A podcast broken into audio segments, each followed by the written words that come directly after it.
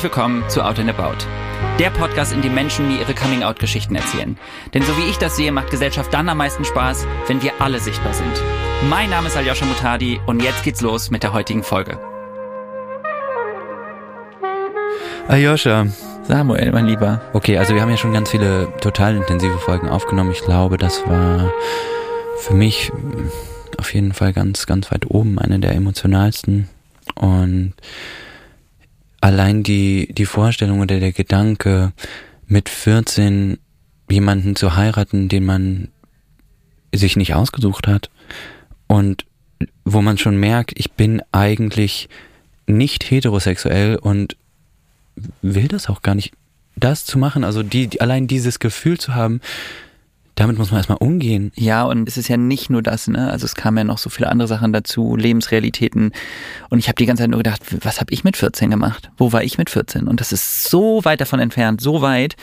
Und vor allem, wenn man das in so einer trockenen Art erzählt, weil man auch eine gewisse Distanz inzwischen dazu hat, aber was das eigentlich bedeutet, ne, für jemanden, der 14 ist und in sowas reingedrängt wird.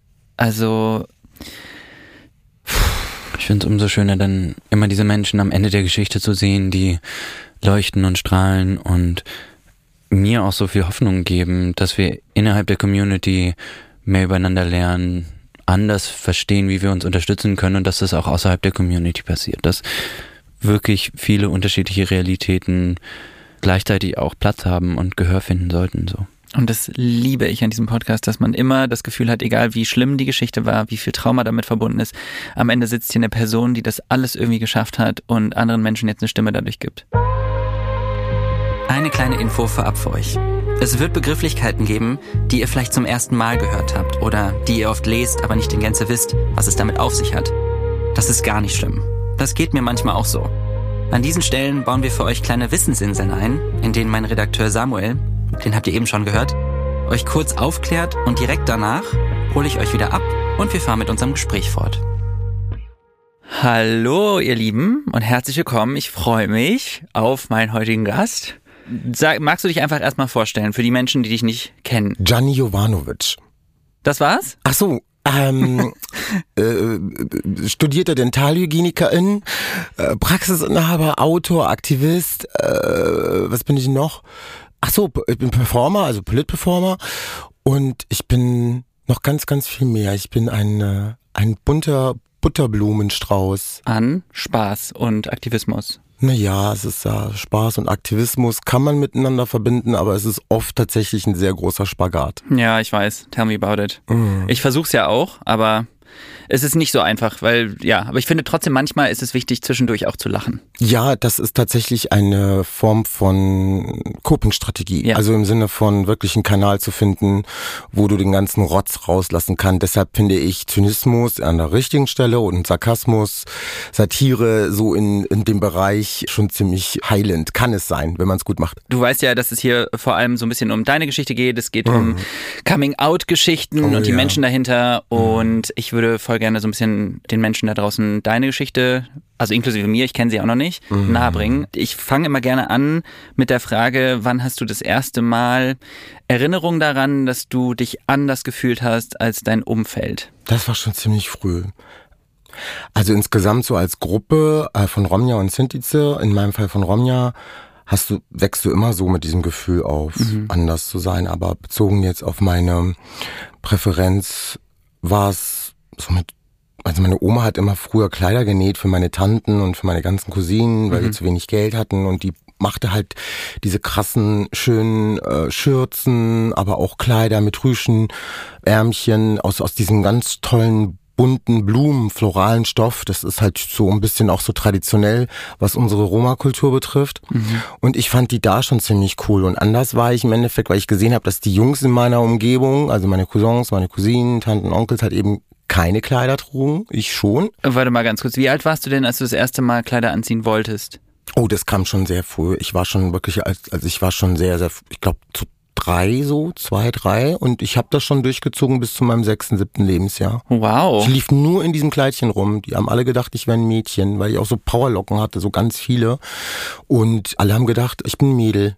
Krass, und du erinnerst dich auch an die Zeit? Ich kann mich tatsächlich an die Zeit auch noch vage erinnern. Ich habe noch einige Bilder, die das auch dokumentieren, mhm. aber auch die Geschichten meiner Mutter vor allen Dingen und gerade meiner Oma, die das halt eben erzählt. Und vor allen Dingen diese traumatische Situation, wo meine Mutter dann wirklich dieses Kleid von mir wegreißt. Es hatte Magnolien. Oh Gott. Und hat sie wirklich tatsächlich, sie hat es mir wirklich vom, vom Körper mehr oder weniger weggerissen, hat es verbrannt im Ofen, weil ich wirklich am nächsten Tag in die Schule musste.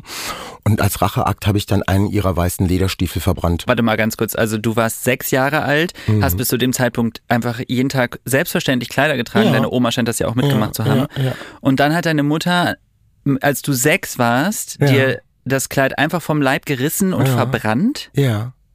Das hört sich jetzt sehr schlimm an, aber ich glaube, meine Mutter hat das deswegen gemacht, weil sie mich schützen wollte. Also es war nicht da, es lag nicht, meine Mutter war sehr jung. Meine mhm. Mutter war zu dem damaligen Zeitpunkt 20. Sie hat mich ja auch mit 16 bekommen. Krass. Und äh, du musst dir vorstellen, wenn du als Gruppe so viel Rassismus und Ausgrenzung erlebst und ärmlichen Verhältnissen groß wirst und mhm. das Kind jetzt zur Schule gehen soll, bist du sowieso hypervisible erstmal als rum. Mhm. Als ROM bist du sowieso hypervisible in allen Räumen. Das sieht man sofort, auch als Kind, wenn du mit deinen Eltern dort antanzt. Und meine Mutter wollte verhindern, dass ich noch mehr Schmerzen zugefügt bekomme. Sie hat schon gecheckt, wir sind Roma und wir, der kriegt das sowieso ab. Und dann soll er da noch mit Kleidchen in die Schule kommen. Nee, das geht nicht. Und es war auch die 80er Jahre, das muss man auch nochmal sagen. Das war Anfang der 80er Jahre, das ist nochmal eine ganz andere Zeit. Ja, also ich möchte deiner Mutter jetzt hier nichts unterstellen. Ne? Aber ja. am Ende, äh, also die eine Sache ist, wenn deine Mama dich schützen möchte, aber man hätte ja zum Beispiel auch sagen können, hey, nimm das Kleid jetzt mal lieber ab wenn du in die Schule willst, weil ich möchte dich schützen. Das hat sie natürlich gemacht. Ich kann mich tatsächlich noch an die Situation erinnern. Meine Mutter hat sehr lange mit mir darüber geredet. Also nicht okay. nur jetzt irgendwie jetzt an dem Tag einfach jetzt Kleid abreißen und sonst was. Es gab ja schon ein paar Tage vorher schon die Diskussion. Meine Mutter hat das auch schon versucht einzuleiten, weil sie gecheckt hat, okay, es geht langsam los mit der Schule. Ich muss den irgendwie darauf vorbereiten. Das war schon aber die letzte Konsequenz, weil ich mich so gewehrt habe und ich habe ich hab ja getreten und wollte nicht, dass sie mir das Kleid runterreißt.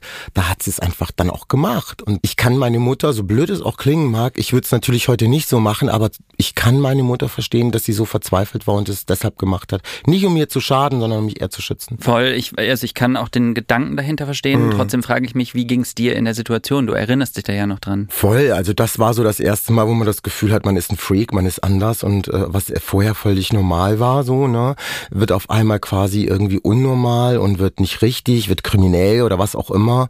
Und das hat mich schon ziemlich ähm, geprägt, was dieses, was du vorhin erwähnt hattest, dieses Anderssein mhm. oder wo ich irgendwie das Gefühl hatte, nicht normal zu sein. Ja, ich glaube, das ist was, was viele Menschen einfach begleitet, das mhm. Gefühl irgendwie als anders gelabelt zu werden, sich anders in der Gesellschaft zu fühlen. Mhm. Und du hast ja auch eben nochmal erwähnt, dass du auch Rassismuserfahrungen gemacht hast, schon ja. sehr früh. Ähm, ja. wie, wie, wie hat sich das geäußert? Naja, das fing ja zum Beispiel, also, also für mich um, um das jetzt mal wirklich mal so ins Ernste mal zu ziehen, ja, das mit dem Kleid ist es zwar schlimm, aber das ist, war das kleinste Problem in meinem Leben. Das größte Problem waren natürlich die äh, strukturellen und die gesellschaftlichen rassistischen Angriffe gegen meine Familie, wo äh, unser Haus äh, mit Molotow-Cocktails angegriffen worden ist und unsere Haustür äh, gesprengt worden ist. Das Haus ist fast abgebrannt. Ich bin sehr schwer verletzt worden. Viele meiner Familienmitglieder sind verletzt worden und Darmstadt hat und die Gesellschaft dort hat uns quasi mehr oder weniger so krass stigmatisiert und terrorisiert in dieser Zeit, in der wir dort gelebt haben, so dass ganz viele transgenerative Trauma, die meine Familie damals noch viel präsenter hatte als heute, uns fast das Leben gekostet hätte, auf gut Deutsch gesagt. Und deshalb, da ist, das ist eigentlich so der tiefste Schmerz, den ich irgendwie mit meinem Zuhause Deutschland auch verbinde. Und deshalb ist es oft auch manchmal für mich ein Struggle hier zu leben und mir manchmal dann auch so anzuhören, wie andere Leute, gerade wenn irgendwelche Sachen passieren, es wieder in eine Gruppenbezogenheit setzen. Das ist nicht gut du, also die Sache, dass man queer ist, aber auch noch Rassismus erfährt, ist ja eine Sache, mhm. aber dann, das ist ja am eigenen Leib bedroht werden und das in deinem Heimatland. Du bist hier groß geworden. Äh, ja, das Wort Heimat ist so ein bisschen für mich ein schwieriges Wort, aber ich weiß, was du meinst, Aljoscha. Ich bin hier geboren und ich bin hier zu Hause und natürlich koppel ich mich auch in ganz vielen Dingen in dieser Gesellschaft auch an und sage, hey, das ist meins. Dieses Gefühl, nicht gewollt zu werden, da wo man letztendlich vermeintlich alle Zugänge hat. Mhm. Man weiß ja nicht, aus welchen Verhältnissen du kommst, aber ich wäre gerne ganz normal zur Schule gegangen zum Beispiel und nicht direkt in eine Sonderschule verfrachtet worden, nur weil ich Roma bin. Mhm. So, weil das einfach auch historisch struktureller Rassismus im Bildungssystem ist, mhm. der bis heute einfach auch stattfindet, nur es aber niemand weiß, beziehungsweise es nicht, nicht drüber berichtet wird. Und danach ganz normal Abitur gemacht und dann Zahnmedizin zu studieren, so wie es eigentlich wollte war nicht so. Bei mir war es so, ich bin strukturell diskriminiert und rassistisch einkategorisiert worden.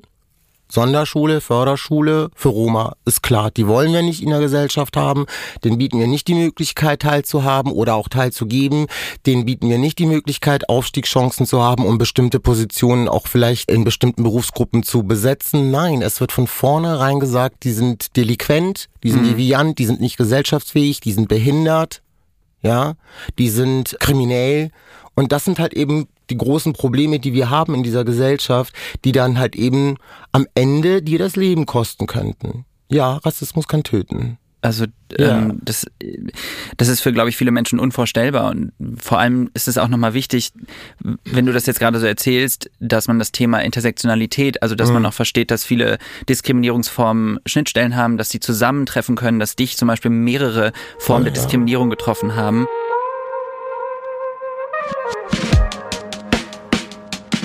Let's Talk Intersektionalität. Das beschreibt das Überschneiden und Zusammenwirken von verschiedenen Diskriminierungsformen. Menschen vereinen verschiedene Eigenschaften und Identitäten in sich. Intersektionalität berücksichtigt, dass Menschen oft wegen mehreren Eigenschaften und auch Identitäten benachteiligt werden. So erfährt zum Beispiel eine schwarze Transfrau Sexismus, Rassismus und auch Transfeindlichkeit. Wenn Menschen über Chancengleichheit hinwegsehen und aber so tun, als ob wir eigentlich alle die gleichen Chancen haben, mhm. das ist doch extrem absurd, oder? Ja, das wissen diese Menschen, aber ich glaube, man braucht irgendwie sowas als Alibi fürs Gewissen. Also zu sagen, dass alle die gleichen Chancen haben, bedeutet ja auch, sich nicht wirklich damit auseinanderzusetzen, sondern es einfach so wegzuwischen und zu sagen, ah, bei uns doch alles gut auch wieder, ne, Positions, wie welche, ja. wie bist du positioniert in einer Gesellschaft, da gebe ich dir vollkommen recht. Aber ich glaube, dass es wichtig ist, dass wir verstehen, dass gerade Menschen, die marginalisiert sind, die zu einer vermeintlichen, ich sag dieses Wort Minderheit nicht so gerne, ich nutze das Wort kleine Mehrheit, das finde ich positiver, finde ich empowernder, gehören zu diesen Gruppen, dass die einfach selbstverständlich, also nicht drum betteln für ein Stück Kuchen, auch ein sehr deutsches Narrativ, mhm. ein Stück vom Kuchen. Ich will kein Stück vom Kuchen, ich will ein Baklava-Blech. Warum? Weil ich das dann auch besser teilen kann mit den anderen. Das ist so meine Positionierung. Wozu ein Stück Kuchen, das esse ich alleine und bin satt und alle anderen hungern? Nein, bei mir bitte ein Baklava-Blech. Darum geht es. Es geht darum, dass wir automatisiert die Zugänge allen Menschen in dieser Gesellschaft ermöglichen und das ist eigentlich auch so mit einer der Hauptmotive meiner aktivistischen Arbeit. Das kommt ja ganz viel von dem, was du erlebt hast. Ne? Mhm. Also du hast jetzt gerade erzählt, dass du mit sechs, also wir waren zuletzt da, als du erzählt hast, du warst mit sechs Jahren, hat deine Mutter dir quasi das Kleid abgenommen, du bist in die Schule gegangen, dann ohne Kleid und du hast dann schon gemerkt, irgendwie fühle ich mich anders. Wie ging das denn dann weiter? Das war so, dass wir halt einfach auch sehr von Deutschland hin und her geschoben worden sind, so was Aufenthalt betraf. Ne? Also es war so, dass wir dann von Darmstadt dann in dieses, das Haus war ja abgebrannt, Mhm. Dann mussten wir quasi auf die B45 ziehen. Es war so eine Schnellstraße an, auf so einem Hang, in so einem Schweinestallhaus haben wir dort gelebt, in Darmstadt. Ich rede hier von deutschen Verhältnissen. Kannst du alles in meinem Buch Ich ein Kind der kleinen Mehrheit nachlesen. Und wir waren ungefähr roundabout knapp 25, 30 Personen in diesem, in diesem Haus. Mhm. Wir hatten keine fließende Toilette. Wir spielten regelrecht im Matsch und im Dreck in unserer eigenen Scheiße. Und Deutschland hat zugeguckt und der Hessische Rundfunk hat Dokumentationen darüber gedreht und das Darmstädter Echo hat populistisch und stigmatisierend äh, uns mit den rassistischen Titeln bezeichnet und hat quasi diesen Elendsblick auf uns geworfen, medial. Und das heißt, wir waren quasi abgestempelt worden wie so kleine Monster, die die Gründung eines deutschen Ghettos quasi jetzt anzetteln, weil sie jetzt einfach da sind. Und dann haben sie das Haus von meiner Großtante in der Ahlegenstraße abgerissen, weil die drei Wochen in Urlaub waren und die gedacht haben, die kommen nicht mehr zurück und haben sie gesagt, okay, jetzt die Gelegenheit, denen das Haus abzunehmen, damit die endlich hier verschwinden. Und das alles initiiert von oberster Distanz von Günter Metzger von der SPD. Selbst der Spiegel hat damals darüber berichtet. Das war ein internationaler Skandal, was mit meiner Familie passiert ist. Es hat sich nichts geändert. Ich sehe es ja an meinen eigenen Kindern und an meinen drei Enkelkindern, was die mitmachen und was die heute noch erleben und wie schwer es für sie ist, überhaupt für ihre eigene Identität zu stehen. Ich empower meine Kinder und meine mhm. Enkel. Klar mache ich das, aber am Ende des Tages müssen sie auch im Alltag überleben. Und das ist das, was ich mir wünsche von der Gesellschaft. Ich wünsche mir von der Gesellschaft, dass sie bereit ist, einfach mal ihr erst vermeintliches Fake-Wissen mal abzuhalten abzulegen und sich mal wirklich bilden zu lassen oder sich zu bilden selbst. Ich frage mich halt, habe mich auch eben gerade gefragt, ist das was, was du jetzt realisiert hast als erwachsene Person? Also wie war das für dich? Hast du das alles so miterlebt, wie du das jetzt siehst? Aljoscha, ich sag's dir ganz ehrlich. Ich weiß, dass du dir das sehr schwierig vorstellen kannst und auch die ZuhörerInnen draußen. Für mich war das normal. Für meine gesamte Familie. In Dekaden von Generationen. Also du darfst ja nicht, du musst verstehen, wir haben so viel Ausgrenzung, so viel Flucht und so viel Gewalt erlebt. Teile meiner Familie sind im Holocaust umgebracht worden in diesem Land. Sehr viele. Wir wissen gar nicht mal, wie viele. Wir haben vielleicht nur zwei oder zwei Namen haben wir.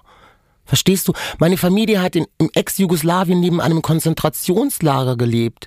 Wir mussten da weg. Als als der Kommunismus zusammengebrochen ist. Unter Tito waren wir noch safe im Balkan. Aber als der dann weg war und dieses vermeintlich demokratisch-nationalistische und dann die ganzen Kriege und so weiter in den 90er Jahren, die mussten alle weg, schon viel, viel früher. Die Roma waren immer die Ersten, die weg mussten. Wir haben so viel Gewalt erlebt, es war für uns normal.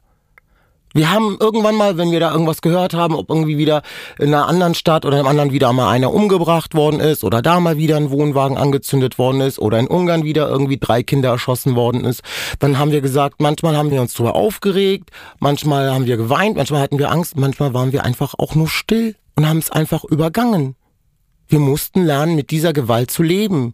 Mit dieser Gewalt zu leben bedeutet ja auch jeden Tag zu überleben. Und das waren die Verhältnisse, in denen wir in den 80er Jahren in der Bundesrepublik Deutschland gewesen sind. Und deshalb bin ich auch in der Öffentlichkeit, weil ich diese Geschichte und viele andere Geschichten, die in diesem Land passiert sind, ja, wo in den 70er Jahren Menschen umgebracht worden sind und dann die TäterInnen quasi geschützt worden sind und Revisionskostenvorschüsse für sie zusammengebastelt worden sind und Spenden über 70.000 Euro für den Mörder von einer 18-Jährigen, die im siebten Monat schwanger gewesen gewesen ist, gesammelt worden sind. Das sind Ungerechtigkeiten, die passieren in diesem Land, die meiner Community passiert sind, die bis heute passiert werden und niemand in der Öffentlichkeit redet darüber. Das kann nicht sein. Und deshalb stehe ich da, weil meine Geschichte, so wie sie ist, ist nur ein kleines Beispiel für ganz, ganz, ganz, ganz viele andere Geschichten von meinen Geschwistern aus meiner Community. Punkt. Oh mein Schatz, geht's dir denn gut jetzt? Ja. Mir geht's gut. Ich, äh, das ist, ist einfach, ich, ich finde schon, dass das viel ist, was du, was du da so raushaust. Und ich, ich kann schon ein bisschen also die Tatsache, dass du sagst, dass das halt normal für einen war und dass man so Coping-Mechanismen, ja. also so Strategien entwickelt, um natürlich, damit umzugehen, klar. klingt für mich auch logisch, aber auf emotionaler Ebene ist es natürlich krass, ne? Weil ja. wir reden ja hier von einem zwölfjährigen Kind noch und da kommt ja on top, kommen ja noch ganz viele Sachen. Die Sachen, die du erzählt hast, sind ja traumatisierend genug, aber du hast ja auch, du bist ja auch noch queer. Mhm. Das kommt ja auch nochmal on top. Dann reden wir ja von einer ganz anderen Zeit als jetzt. Wir haben jetzt die Möglichkeit, darüber zu sprechen. Wir haben mehr Sichtbarkeit. Du hast die Möglichkeit, hier jetzt darüber zu sprechen. Das gab's früher alles nicht. Du hattest keine Vorbilder, keine Zeitschriften, keinen Zugang dazu, nichts im Fernsehen. Und ich, das ist einfach ganz schön viel. Und ich reflektiere dann auch immer nochmal meine eigenen Privilegien. Und ich meine damit nicht, dass ich ein super easy Leben hatte. Das denken Menschen bei Privilegien ja immer sofort. Sondern einfach nur, dass ich mir über bestimmte Dinge keine Gedanken machen musste, weil sie mich nicht betroffen haben. Und umso besser, dass du jetzt darüber sprichst. Ja, das, aber du kannst auch, also ich, für mich ist es immer so ganz wichtig, auch da auch zu sagen, ey, du bist du, du hast halt eben, bist halt in dieser Familie ge geboren und du hast halt einfach keine Ahnung, weiß ich nicht. Ist halt dein Weg. Ich kann so für mich heute mit fast 45 sagen, dass ich auf ganz, ganz viele Dinge in mein, meiner Jugend auch hätte verzichten können. Das ist ja ein Teil meiner Geschichte. Das ist ja nicht alles. Es gibt ja, ja noch so viel, was bei mir Fremdbestimmung gemacht, was, was Fremdbestimmung mit mir und meinem Körper gemacht hat. Also all diese ganzen Dinge, über die wir uns unterhalten haben, wenn wir dem Ganzen eine Headline geben, ist es im wahrsten Sinne des Wortes Fremdbestimmung. Fremdbestimmung von struktureller Ebene, Fremdbestimmung aber auch aus der eigenen Familie, mhm. Fremdbestimmung durch mediale Publikationen auf unsere gesamte Kultur, aber auch Fremdbestimmung in der Geschichte unserer Menschen. Und all das zusammen ist transgenerativ über unsere gesamte Kultur gegangen. Deshalb, mir ist es wichtig, dadurch, dass ich so identitätsbewusst bin, dass ich sage, ich bin ein Rom. Ich bin durch und durch, ich bin kein Deutscher. Deutsch ist nicht meine Muttersprache, Romanes ist meine Muttersprache. Ich bin aus beiden Familien als Roma sozialisiert worden und das ist meine Identität und dieses was ich in meiner Familie bekommen habe als safe und vor allen Dingen als brave space. Mhm. Ich habe ein brave space, einen Space gehabt, wo ich mutig sein konnte und niemand hat mir meinen Mut abgekehrt. Die haben mich zwar diskriminiert in meiner eigenen Familie, aber sie haben mich dafür bewundert, dass ich so mutig war und mir keine Mühe gegeben habe, meine Homosexualität zu verstecken, aber auch nicht unbedingt performativ damit umgegangen bin, sondern es war einfach so. Und diesen Mut habe ich bekommen in meiner Familie und deshalb habe ich diese Resilienzen entwickelt. Mhm. Und diese Resilienzen, also wir reden ja auf der einen Seite über transgenerative Trauma, aber lass uns doch auch mal über was Schönes reden, zum Beispiel über transgenerative Resilienz oder über transgenerative Coping-Strategien wie beispielsweise Humor. Weißt du, weil mhm. Humor, wenn du nichts mehr hast, so, es gibt ja auch diesen Galgenhumor. Hatten wir ja irgendwie Zynismus, Galgenhumor und so weiter. Wenn du nichts mehr hast, dann bleibt dir vielleicht manchmal in dem Moment nur der Humor, um im Endeffekt diese Situation auszuhalten. Das ist, habe ich auch in meiner Familie gelernt. Voll. Ich, also ich, ich finde das auch super. Ich bewundere das auch. Ich würde auch sagen, dass bei mir Humor sehr viel Coping-Mechanismus ist und war. Woher kommt die Resilienz? Also ich würde mal sagen, es hat nicht mit Resilienz angefangen, sondern es hat mit Resistenz angefangen, also mit so einem Widerstand und gleichzeitig auch irgendwie in diesem Gefühl des Widerstands dieses Gefühl der Selbstermächtigung zu mhm. spüren. Und da sage ich ja ganz ehrlich, woran das liegt. Das ist vielleicht auch ein bisschen spiritueller bei mir so angedacht in dem Moment, so denke ich das zumindest. Ich bin von fünf Frauen gestillt worden, als kleines Baby, von fünf Frauen. Von fünf, wirklich. What? Ich bin von fünf Frauen gestillt worden. Das ist, that's the story. It's, How? Ähm, du musst überlegen, mein Onkel Marian, der ist sechs Monate jünger als ich. Meine Großmutter hat erst sechs Monate später entbunden als meine Mutter. Meine Mutter ist 16 Jahre älter als ich meine Großmutter ist 16 Jahre älter als mein Vater. Wir liegen alle 16 Jahre auseinander. Und damals war es so, dass meine Mutter und mein Vater viel auf Reise gewesen sind, um Geld zu verdienen. Und ich war zu Hause bei meiner Großmutter. Und gleichzeitig sind aber auch meine Großtanten schwanger geworden oder haben Kinder äh, entbunden. Und wenn die anderen Frauen weg waren, haben sich die anderen Frauen um die Kinder gekümmert. Und dann wurden die halt eben wirklich so hingereicht. So einmal der, einmal der, einmal der. Bei uns war das normal. Was das Gute dabei ist, ich habe den Feminismus mit Tanten, Mutter und Oma Milch in mich hineingesogen. und ich glaube, das ist so mit einer dieser Punkte, das sehe ich so auf dieser spirituellen Ebene.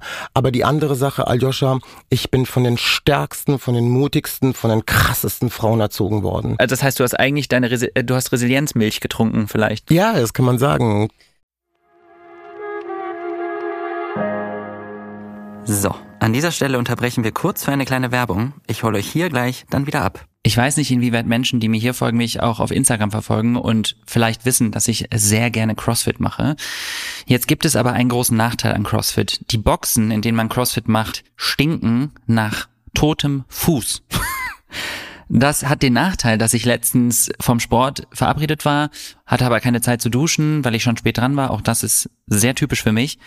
Und die Person hat mich in den Arm genommen und meinte, oh, du riechst aber würzig nach Fuß. Und dann meinte ich so, ja, das ist, bin gar nicht ich. Ich war gerade in der CrossFit-Box. Und jetzt würdet ihr vielleicht denken, da kommt irgendein schöner Twist. Nein, das musste die Person leider einfach aushalten. Die Anekdote ist, dass ich das nächste Mal, als wir uns gesehen haben, vorher geduscht habe und ich habe ein neues Duschgel ausprobiert, was ich vom Geruch her einfach mega gut fand. Aber ich habe nichts gesagt Und ich hatte auch nicht vor, jetzt irgendwie die Person zu überraschen mit dem Duschgelgeruch oder so. Aber ich wollte einfach mal gucken. Und ich habe gesagt, ich komme gerade vom Sport. Das war gelogen.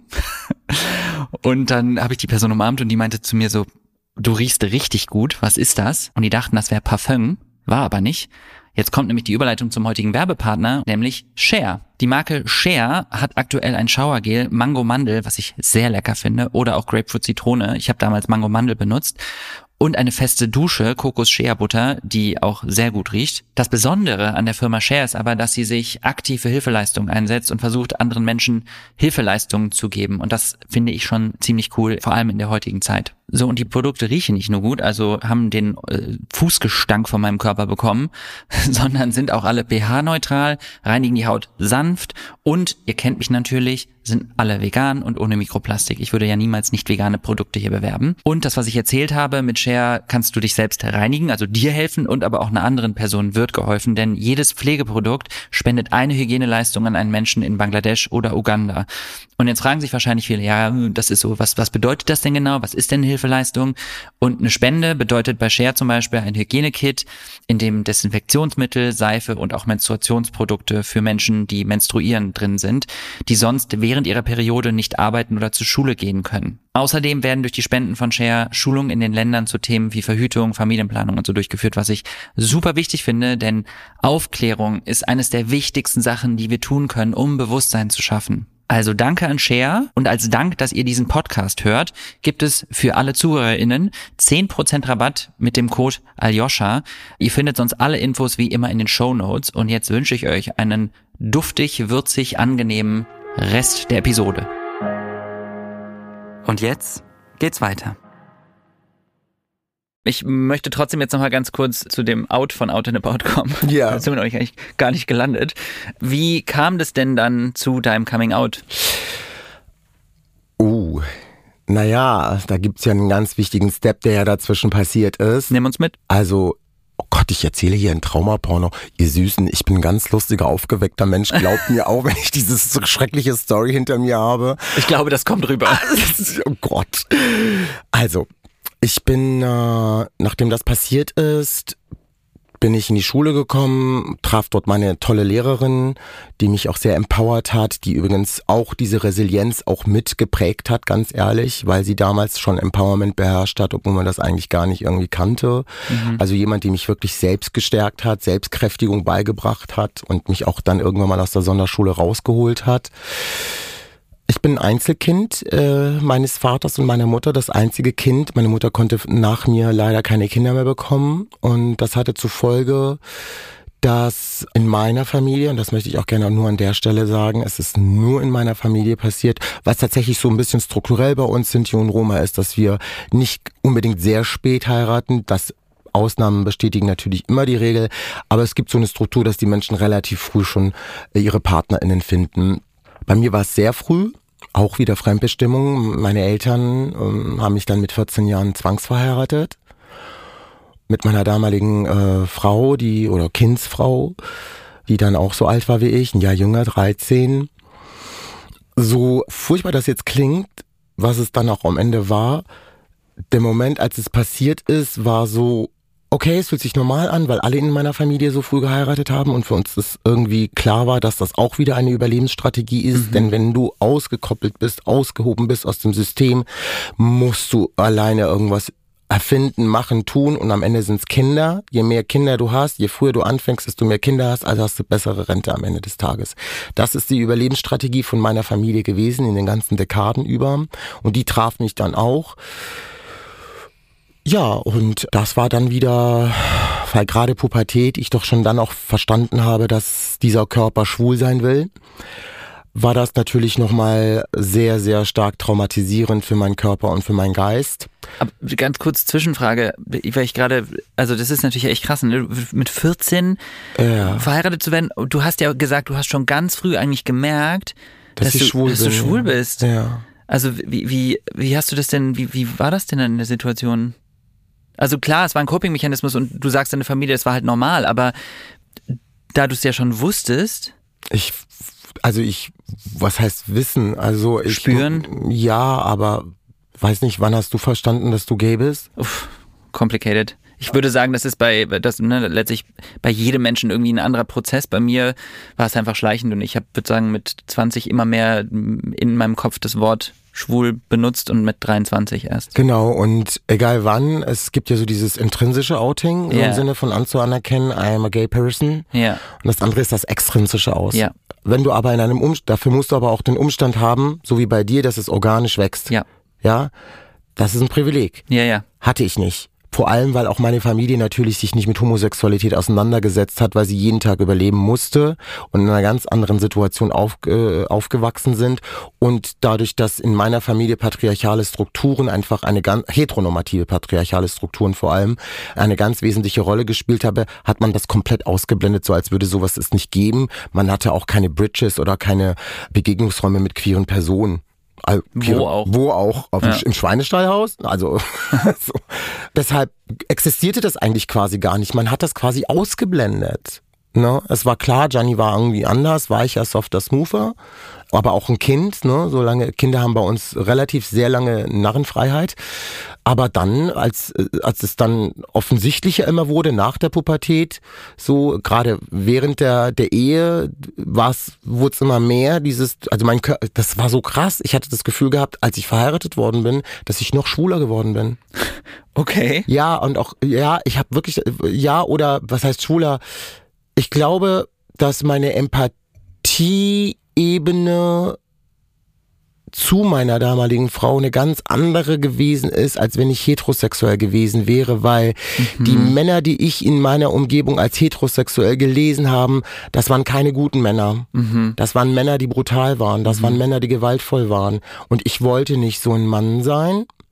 Also glaube ich, dass meine Gayness, I don't know, mir irgendwie einen Schulterschluss zu meiner damaligen Partnerin gesetzt hat. Verstehst du, weil sie selber als Frau diskriminiert wird und ich eigentlich so intrinsisch spüre, als Schwule auch diskriminiert werde. Also war es da auch wieder so ein Partnerinnenschluss.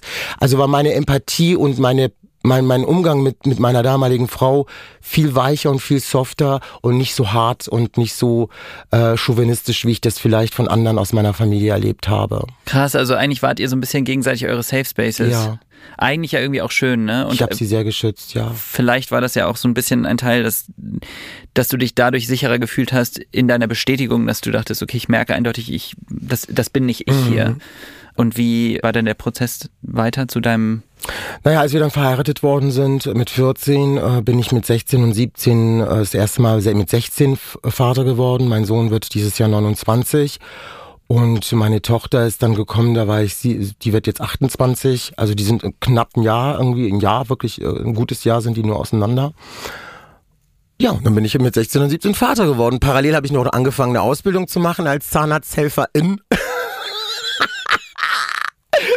das war cool. Äh, ja, ich habe mit 16, war also äh, ich überlege gerade, ich bin glaube ich gerade aufs Internat gegangen und äh, habe geheult, dass meine Eltern Richtung Flughafen gefahren sind und ich so dachte, scheiße. Und ich habe Scheiße geschippt. Und du hast einfach... Babyscheiße geschippt. Ah, das ist schon krass. Und ich meine, ja, das ist äh, wirklich absurd, wie unterschiedliche Lebensrealitäten sein können und wie viel das damit zu tun hat, wie man einfach aufwächst, mit welchem Glück und Privilegien und ne, also Aber genau und das jetzt sitzt du hier. Aber genau das ist, äh, du bist, du hast, du hast erzählt, du bist 35 und ich bin äh, 45 fast. 45. Und das Ding ist so, ja, wir sind zwar ein paar Jahre auseinander, aber bei meiner Freundin Oyinda Mola Alasche zum Beispiel, die ist genauso alt wie ich. Und die, als ich ihr so die Geschichte auch im Verlaufe des Buches erzählt habe, was so war, so, äh, sagte sie, Moment mal, Gianni, du bist 78 geboren, ich bin 78 geboren. Wir sind beide Stier. Wir sind in dieser gleichen Stadt mehr oder weniger groß geworden. Wir sind in Deutschland aufgewachsen. Wir sind hier geboren. Wir haben die gleiche Musik gehört. Wir haben teilweise die gleichen Clubs gehört. Und dein Leben ist so abgegangen? Willst du mich verarschen? Hier in Deutschland, parallel quasi so? Und das ist das, was wir uns einfach nochmal so ein bisschen vorstellen Ja. müssen, dass Lebensrealitäten von marginalisierten Gruppen oder von Transmenschen, insbesondere Transmenschen of Color, äh, von, äh, von, von Queer Persons of Color, einfach nochmal äh, eine mehrfach, mehrfach Herausforderung, so wie du es vorhin so schön gesagt hast, als Intersektion mitbringen. BPOC, POC oder auch Off Color ist die Abkürzung von Black Indigenous People of Color und bedeutet auf Deutsch schwarz, indigen und People of Color. Das übersetzen wir jetzt im Deutschen nicht. Diese Begriffe sind politische Selbstbezeichnungen, die auf die unterschiedlich ausgeprägten Diskriminierungs- und Marginalisierungserfahrungen zahlreicher Communities aufmerksam machen, die nicht als weiß, deutsch und westlich wahrgenommen werden und sich selbst so auch nicht definieren.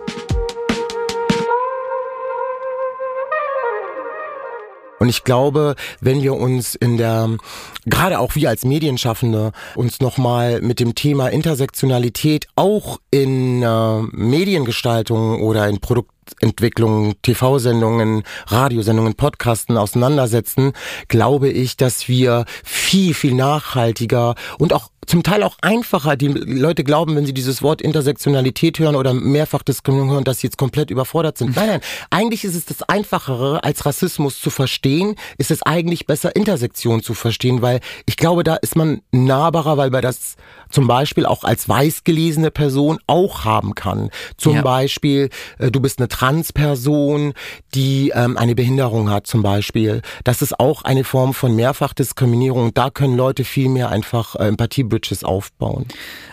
Auf jeden Fall. Ähm, ich würde trotzdem gerne nochmal zurück zu dir als Mensch. Oh Deine nein. Geschichte. Doch, please. Nee, beziehungsweise ich würde jetzt gerne einfach nochmal kurz zu Ja, deinem Coming. Out, äh, Coming die Coming Out, Out Story ja. nochmal einmal kurz, was heißt kurz? Wir reden ja schon ein bisschen, aber äh, wie kam das jetzt dazu und was und wie war das? Ja, Aljoscha, also schau mal, das Ding war, ich bin nach Köln gezogen irgendwann mal und hatte zwei kleine Kinder. Ich habe in Frankfurt gelebt und ich habe dann gemerkt, ich wollte eigentlich nie nach Köln, weil ich wusste, Köln ist eine schwule Stadt. So, ich wollte in Frankfurt bleiben, weil ich in Frankfurt einen guten Job hatte, gute Freunde etc. pp. Meine Eltern sind aber nach Köln gezogen wegen dem Aufenthalt, weil es hier bessere Möglichkeiten gab, einen Aufenthaltstitel zu bekommen. Als ich nach Köln gekommen bin, war ich erstmal so ungefähr ein, eineinhalb Jahre depressiv. Äh, Ich war, habe zugenommen, ich hatte keinen Space, wo ich mich mit Freunden treffen konnte und merkte immer mehr, dass dieses, dieser Wunsch, es zu sagen und sich davon zu befreien, von diesem Eingeschlossensein in diesem Käfig, einfach auch jetzt bereit ist. Also es war erstmal so für mich, selbst zu verstehen, da war ich 18, zu verstehen, Gianni, du bist schwul. Und dann mit 21 das erste Mal quasi vor der Familie sich zu outen. Das war dann an einem Tag, wo ich dann wirklich ganz äh, benommen und depressiv auf dem Sofa lag und meine Frau mich die ganze Zeit vorher schon gefragt, was ist denn los? Und dann habe ich ihr gesagt, äh, Silvana, ich muss dir was sagen und fing dann furchtbar an zu weinen und habe ihr dann gesagt, ich bin schwul. Und als ich ihr das gesagt habe, hat sie geschrien und hat Nein gesagt und war am Weinen und am Zittern. Keine Vorwürfe, Vorwürfe hat sie mir nicht gemacht. Es war für sie so, warum spricht er es aus? Es war nicht so, dass sie es nicht wusste. Ich bin ein schwuler Mann und ich bin wirklich schwul. Also ich rede schwul, ich bewege mich für mich schwul und ich liebe alles, was an mir schwul ist. Und ich denk, dachte mir dann so, Girl, really? Willst du mich jetzt verarschen? Du machst jetzt hier so ein Theater, aber ist doch klar, Alter, ich, ich hab guck mich doch mal an, wie, wie, wie wir miteinander umgehen. Aber es auszusprechen, das ist, glaube ich, das Ding gewesen, weil damit ist die Wahrheit auf dem Tisch und dann muss sie sich auch positionieren. Sie muss sich dann auch positionieren. Sie muss dann auch eine Entscheidung treffen und gleichzeitig ist aber auch die Angst, dass ich es ausgesprochen habe, dass sie Angst hat, dass ich verlasse sie, dass ich sie verlasse, dass ich die Kinder verlasse, dass ich sie verlasse, dass ich sie entfraue weil sie sich nur als Frau definiert hat durch den Mann, mit dem sie zusammen ist. Das ist halt das, was sie gelernt hat.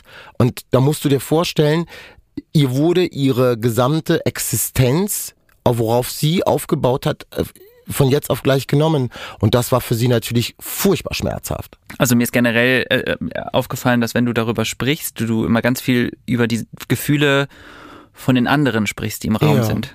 Wie es deiner Frau damit ging, wie es Ja. deiner Mutter damit ging und wie, Ja. wie ging es dir denn damit?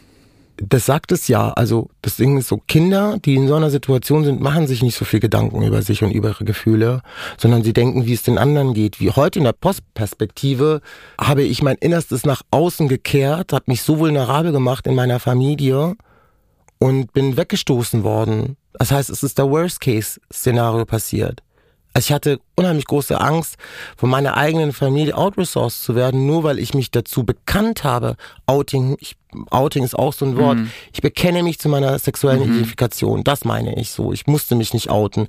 Und die Angst davor, verlassen zu werden, kein schützendes Nest mehr zu haben, kein Space zu haben, wo ich sein kann, vielleicht sogar auch wirklich meine Muttersprache zu verlieren, mhm. meine Kultur zu verlieren, meine Kinder vor allen Dingen zu verlieren. Ich hatte ja zu dem Zeitpunkt zwei kleine Kinder und für mich war es halt so, mein Wunsch war es ja zu sagen, ich oute mich erst, wenn meine Kinder erwachsen sind, weil dann habe ich Einfluss auf ihre Erziehung und vielleicht, wenn eines meiner beiden Kinder queer wird, wer denn ich, wenn denn ich, äh, mhm. könnte dann diese Kinder dann irgendwie auffangen und sie schützen. Das war immer die Sorge dabei. Und deshalb habe ich mich dann auch tatsächlich auch entschieden, erstmal bei meiner Familie zu bleiben, trotz äh, des ersten Outings. Wie ist denn dann der Rest deiner Familie damit umgegangen? Also Meine Großmutter hat gesagt, ist das so eine große Überraschung? So, seid ihr alle blind gewesen in den letzten paar 20 Jahren?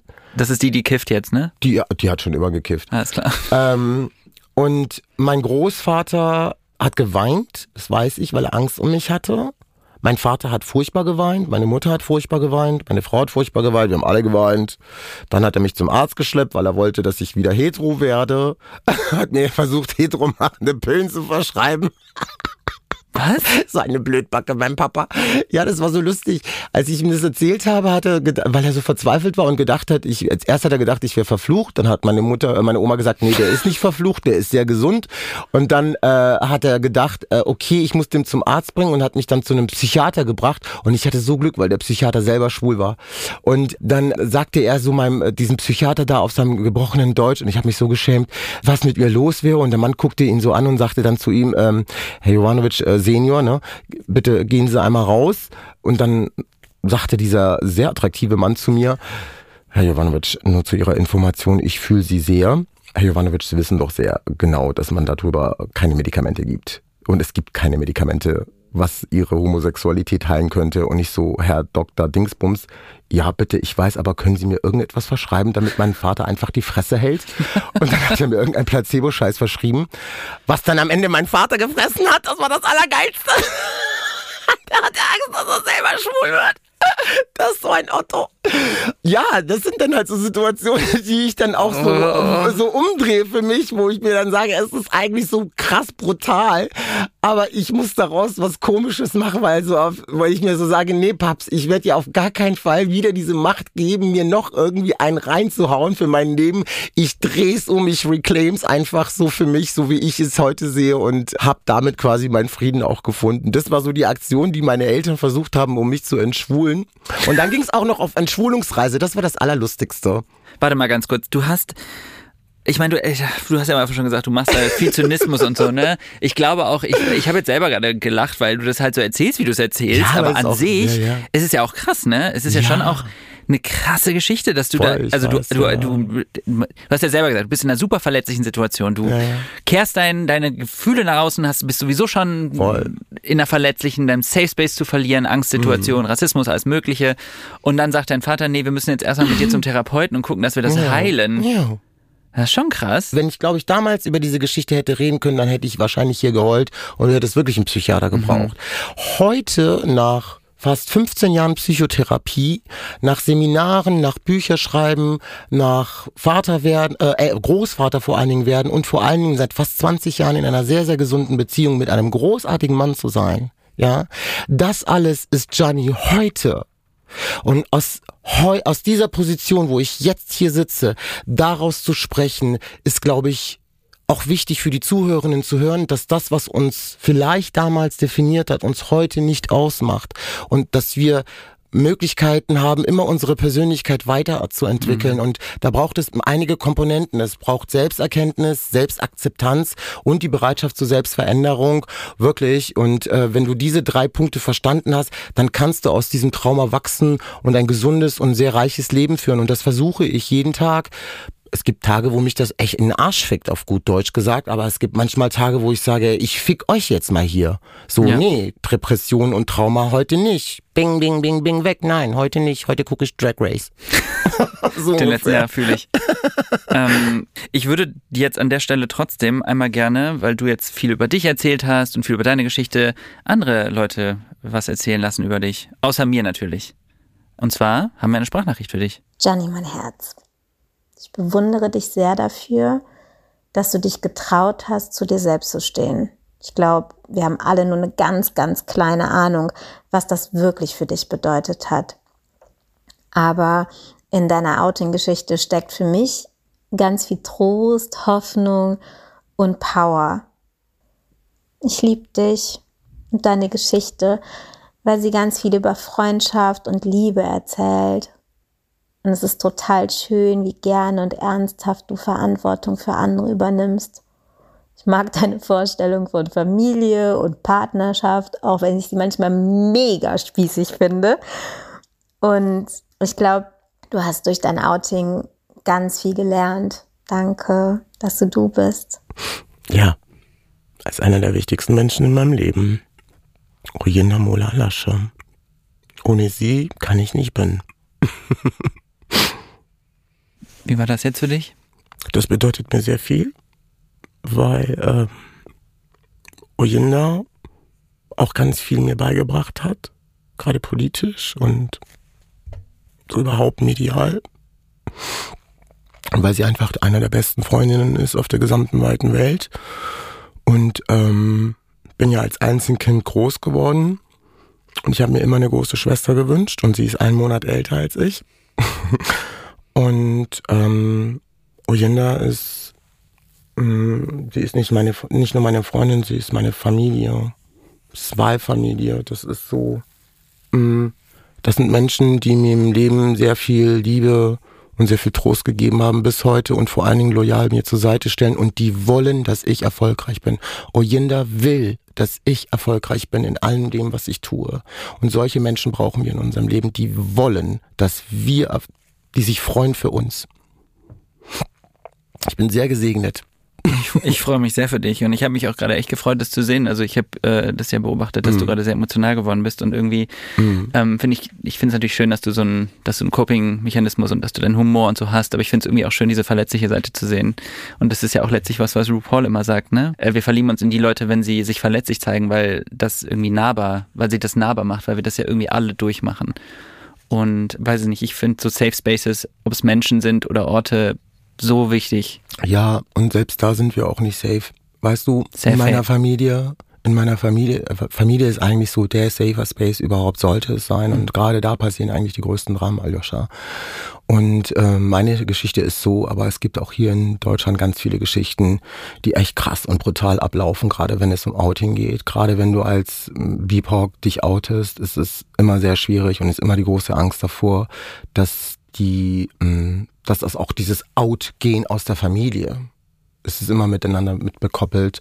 Und ich glaube, das ist halt einfach sehr schmerzhaft für ganz viele, wenn es um diese, um diese Prozesse geht. Deshalb glaube ich, wir müssen versuchen, ähm, auch zu verstehen, wenn Menschen sich noch nicht outen können, dass wir auch keinen Druck machen, sondern versuchen, ihnen Räume zu schaffen, wo sie sich safer fühlen ja.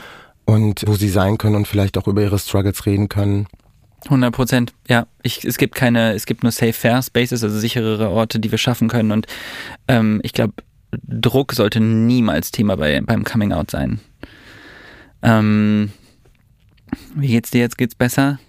Ah, du, das, mir geht's gut, wenn ich heule. Das ist so für mich, so für mich ähm, auch eine Strategie. Ne? Also das rauszulassen auch und sich nicht dafür zu schämen. Und hm. weißt du, wenn ich mit Worten darüber sprechen kann, was passiert ist, dann befreit es mich auch, wenn ich es emotional auch sage und zeigen kann, ich hab, schäme mich nicht für meine Tränen. Ich habe schon fast, ich heule eigentlich immer in jedem Podcast, in jeder TV-Sendung. Ich heule immer, ich bin die Heulsuse Nation. Ich finde das voll schön, ne? Also ja, es befreit und ich glaube, wir brauchen das auch ein bisschen mehr in der Öffentlichkeit. Dieses ganze äh, cis-männlich Getue, da geht mir sowas auf den Sack mittlerweile. Ich möchte gerne Männlichkeiten sehen in verschiedenen Facetten und in Nuancen. Ich habe keine Lust mehr auf diese heteronormativen Typen, die da irgendwie vorgeben, äh, was Männlichkeit auch medial zu bedeuten hat und was, Humor, was männlicher Humor ist und so weiter. Die sind nicht repräsentativ für 50 70 Prozent der Menschen, die sie in diesem Land leben.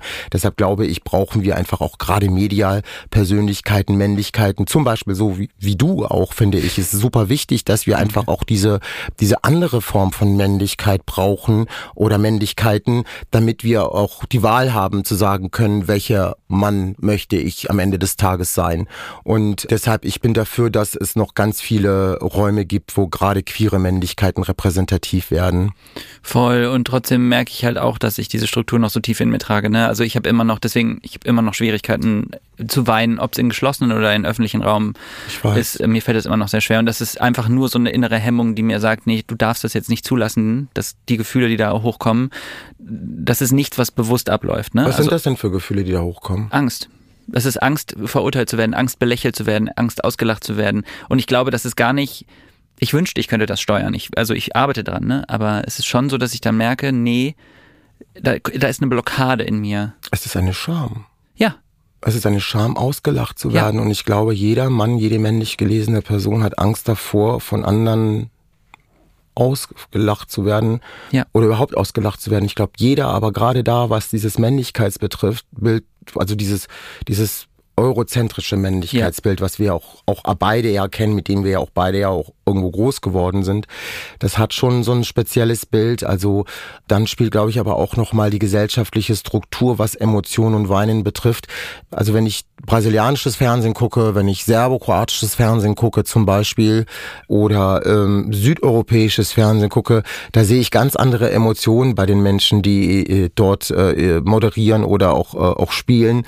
Und in Deutschland sind es wieder ganz andere. Also wir mhm. sind in Deutschland auch wirklich immer noch leider sehr emotionsgestört, würde ich mal mhm. behaupten. Äh, würde ich auch sagen. Ja. Jetzt sitzt ja hier der 44-jährige Gianni vor mir und wenn du dich einmal umdrehst, siehst du Klein Gianni. Und kannst du mir einmal so ein bisschen oder den Leuten, die zuhören, einmal ein bisschen erzählen, was das für eine Situation war, wie alt du da warst und vielleicht auch direkt, was würdest du Klein Gianni heute sagen? Da war ich, ähm, wie alt war ich da? Wie, so alt wie mein Enkelsohn heute. Zehn, elf? Nee, jünger. 19, 11. Meine Tante Nena hat damals geheiratet in Nürnberg und das war auf ihrer Hochzeit gewesen und genau. Und da ist dieses Foto entstanden mit schwarzer Hose, weißem Hemd und Fliege und mit meinem Cartier-Panther, der Yoga macht. Du siehst aber, finde ich, sehr adrett aus und auch ja. sehr selbstbewusst ich war, ich war kein Opferkind, auch wenn das alles so schlimm. Ich war ein krasses, lebendiges Kind und ich war ein sehr starkes Kind vor allen Dingen. Ich war groß, ich war der größte, das größte Kind in meiner Familie und ich war sehr laut, ich war sehr kommunikativ. Im Gegensatz zu jetzt. Naja, jetzt bin ich ja total äh, schüchtern und so introvertiert, kann man ja schon behaupten. Genau, nee, ich war immer so. Also so als, mein Charakter war immer irgendwie so. Und was würdest du, Klein Gianni, sagen, wenn er jetzt vor dir stehen würde? Klein Gianni, Mm. Oh, darf ich nicht heulen. Doch. Oh, ähm. Hm. Ich glaube, ich würde ihm sagen, dass. Oh, Aljoscha. Ist okay. Jetzt hast du mich. Ist okay, mein Herz. Alles gut, ich sag's dir, mein Bruder. Ich würde ihm sagen, Gianni, ich liebe dich. Du bist richtig. Du bist schön. Du bist nicht das Problem, sondern die Welt da draußen ist das Problem. Ich würde ihm sagen, dass du das größte Privileg feiern wirst, was dein schwuler Körper noch nicht weiß. Und das ist, dass du leibliche Kinder bekommen wirst. Du wirst zwei wunderschöne, großartige Kinder bekommen, die dich lieben, in all dem, was du zu bieten hast dass du einer der großzügigsten Menschen auf der Welt werden wirst, dass du ein wunderschöner Mann werden wirst und dass du geliebt wirst und dass du lieben wirst und viel, viel Gutes in dieser Welt hinterlässt, wenn du irgendwann mal alt und schrumpelig bist. Das werde ich, das würde ich diesem Gianni sagen, den ich dort sehe. Und ich würde ihm sagen, Bitch, du wirst immer gut aussehen und gut gekleidet sein. Das würde ich sagen. Das kann ich bestätigen. Danke. Ähm, puh. danke, dass Hör du. doch mal los, Aljoscha. Es ist doch heilend, Baby. Es ist, Ja, ich weißt du, arbeite das, dran. Aber es ist, du musst dich nicht unter Druck setzen. Ist alles gut. Ich glaube, wir müssen uns mehr zeigen, so, du hast es vorhin so schön gesagt, Nahbarkeit in Verletzlichkeit. Wir haben keine Räume, darüber zu reden und so Ja. zu sein in dieser projektiven medialen Welt, in der wir uns begegnen, passiert das nicht. Ja. Und das ist so dramatisch und das ist so wichtig. Deshalb wir brauchen, wir müssen Räume haben, wo wir zusammen weinen, wo wir zusammen essen, wo wir zusammen trinken, wo wir zusammen diskutieren und streiten, aber uns immer mit Achtung und Respekt entgegenkommen. Äh. Wenn wir diese Räume noch mehr schaffen, dann werden wir feststellen, dass wir gar nicht so verschieden sind. 100 Prozent. Ich, ähm, ja, es ist, die Welt ist manchmal gar nicht so, gar nicht so einfach, aber du hast 100 Prozent recht und ich, ich, ich glaube auch, dass viele Menschen hoffentlich aus, das aus der Folge auch mitgenommen haben. Also ich auf jeden Fall. Ich möchte da auch immer dran arbeiten und ich finde es bewundernswert, was du machst und wie du es machst und Danke, mein Herz. ähm, danke, dass du so viel und so offen darüber gesprochen hast. Danke, dass du vielen Menschen eine Perspektive gegeben hast. Danke, dass du selber so frech und mutig immer schon warst und vielleicht auch anderen Menschen damit ein bisschen dasselbe Gefühl gibst, frech, frecher und mutiger zu sein. Ähm, und dass du für so viele Themen aufklärst und dass du diese Welt einen besseren Ort hinterlässt. Danke.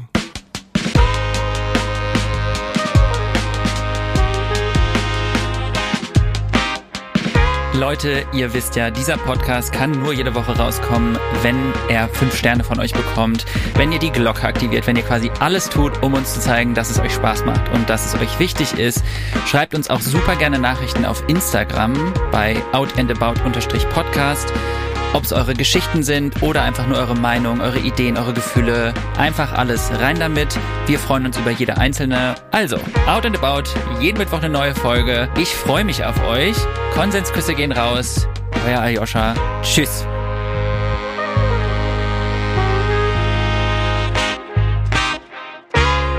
Out and About ist ein Studio Womans Original. Executive Producer Konstantin Seidenstücker. Creative Producerin Inga Wessling. Produktion und Redaktion Samuel Benke und Laura Pohl. Ton und Schnitt Fabian Seidel. Musik Jonas Hafke.